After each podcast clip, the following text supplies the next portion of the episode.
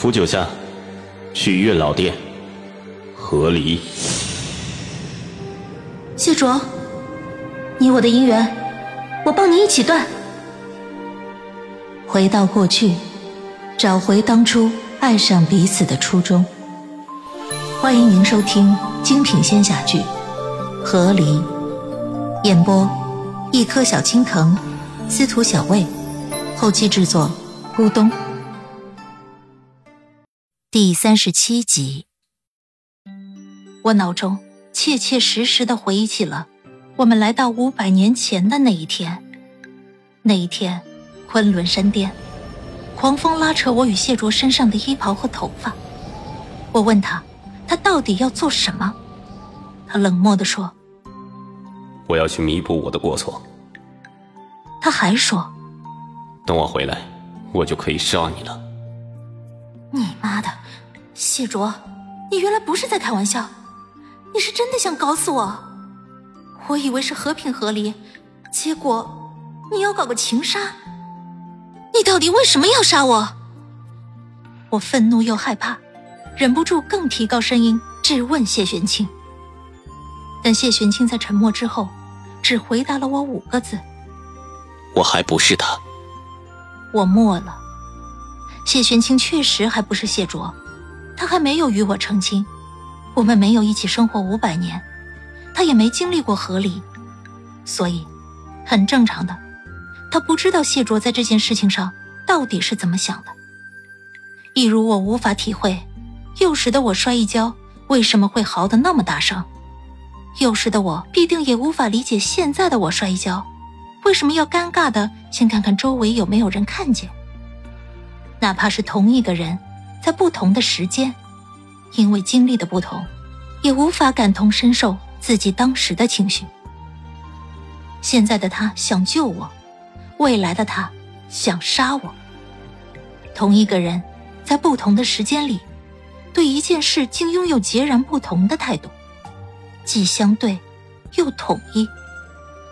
这个世界，真是充满了令人无法理喻的矛盾。谢卓到底为什么要这么做？或许只有此时此刻的谢卓本人，才能回答出来。必须让你喝到我的血。谢玄清像立誓一样说着。我在心里权衡了一下，谢卓想不想杀我？其实我还不能确定，现在这只是一个可能性的问题。谢玄清可能猜错了，也可能猜对了。我如果按照我和谢卓的计划，阻止谢玄清给夏夏喂血，我将得到的是，谢卓达成了自己的目的，他心满意足。而万一，只要有万分之一，谢卓是真的想杀我，那我帮他阻止了谢玄清。夏夏没喝到谢玄清的血，等我们回到五百年后，我们的血势就消失了，我就等于是亲手把刀递到了谢卓的手里。我得到的，就是死路一条。这两相比较，我当然是选择保命啊！生死攸关，我管他谢卓能不能斩断我们过去的姻缘，我本来就是稀里糊涂被拖过来的，为了回去。我才给他忙里忙外的瞎折腾，我哪能为了他的诉求搭上自己的一条清清性命？好在谢玄清看起来是靠谱的，他在我身边想解决办法。我不能与他相见，他也不能见到现在的你，所以必须把他诱出来。疏离关系，权衡利弊之后，我也放下心头所有情绪，理性的想了个法子。你先将我放下去。不要太靠近劫云中间，不然不知道会出什么事儿。谢玄清一言将我放到了地上，此处离劫云中心噼里啪啦打雷的地方，也就是我的仙府，大约还有十里地的距离，不远也不近。我掏出匕首，直接对着自己的手掌划下去。那匕首刺破我手掌之前，就被谢玄清拉住了。果然，我身体里有他的血。保护我就是他下意识的事情，不管是哪个他。你做什么？我摊开他的手，这还不明白吗？利用你们雪狼一族的血脉之力啊！我受伤流血了，威胁他我要自尽，这还不能让谢卓赶紧滚出来？谢玄清沉默，你别管我，你先眼不见为净，赶紧去别的地方待着，等谢卓出来了，我给你搞个大动静，你听到动静就赶紧去劫云中心。我用从未有过的严肃认真注视着谢玄清。谢玄清，你一定要给另一个我喂上血。我像托孤一样嘱咐他。我们的关系不能就这么断了。天上雷云翻滚作响。谢玄清看了我片刻，他不是个犹豫的人，随后便点了头。好。他许了我一诺，我知道他一定会做到。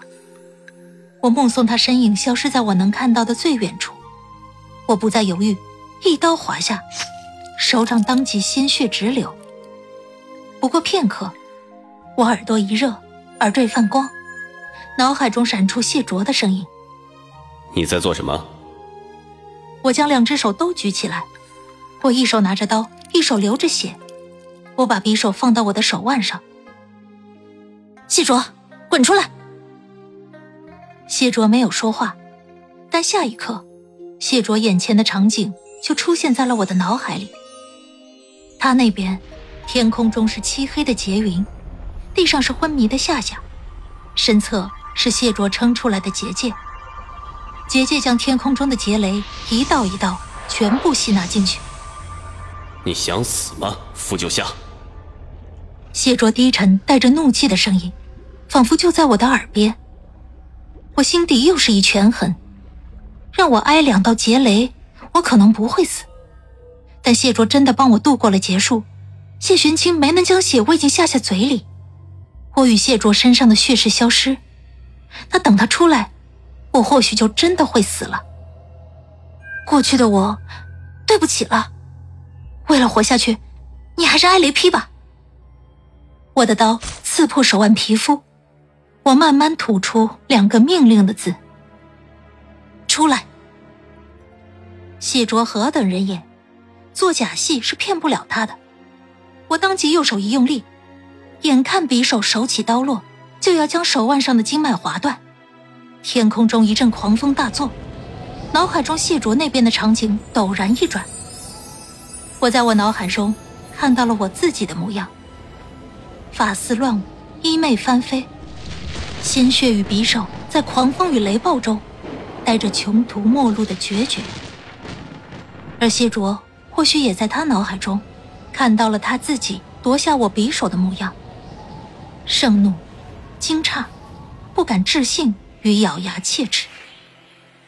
我与他，可能从来没有在彼此的眼中那么清晰与重合。客观来说，他眼中的我，还挺好看的。我的匕首被谢卓夺走了，非常轻而易举的。但谢卓明显气得够呛，他死死盯着我，唤我的名字。福九下。我听着，我知道，他现在不仅不能对我动手，他还得护着我。当我将我的性命彻底交给谢卓的时候，我发现，竟然比交给我自己还让人放心。于是我一切动作都变得泰然自若，我不疾不徐关掉了耳朵上的耳坠，抬着被划破的掌心对着谢卓，法术在我掌中聚集，我对着谢卓的脸就是一记仙术光芒杀去。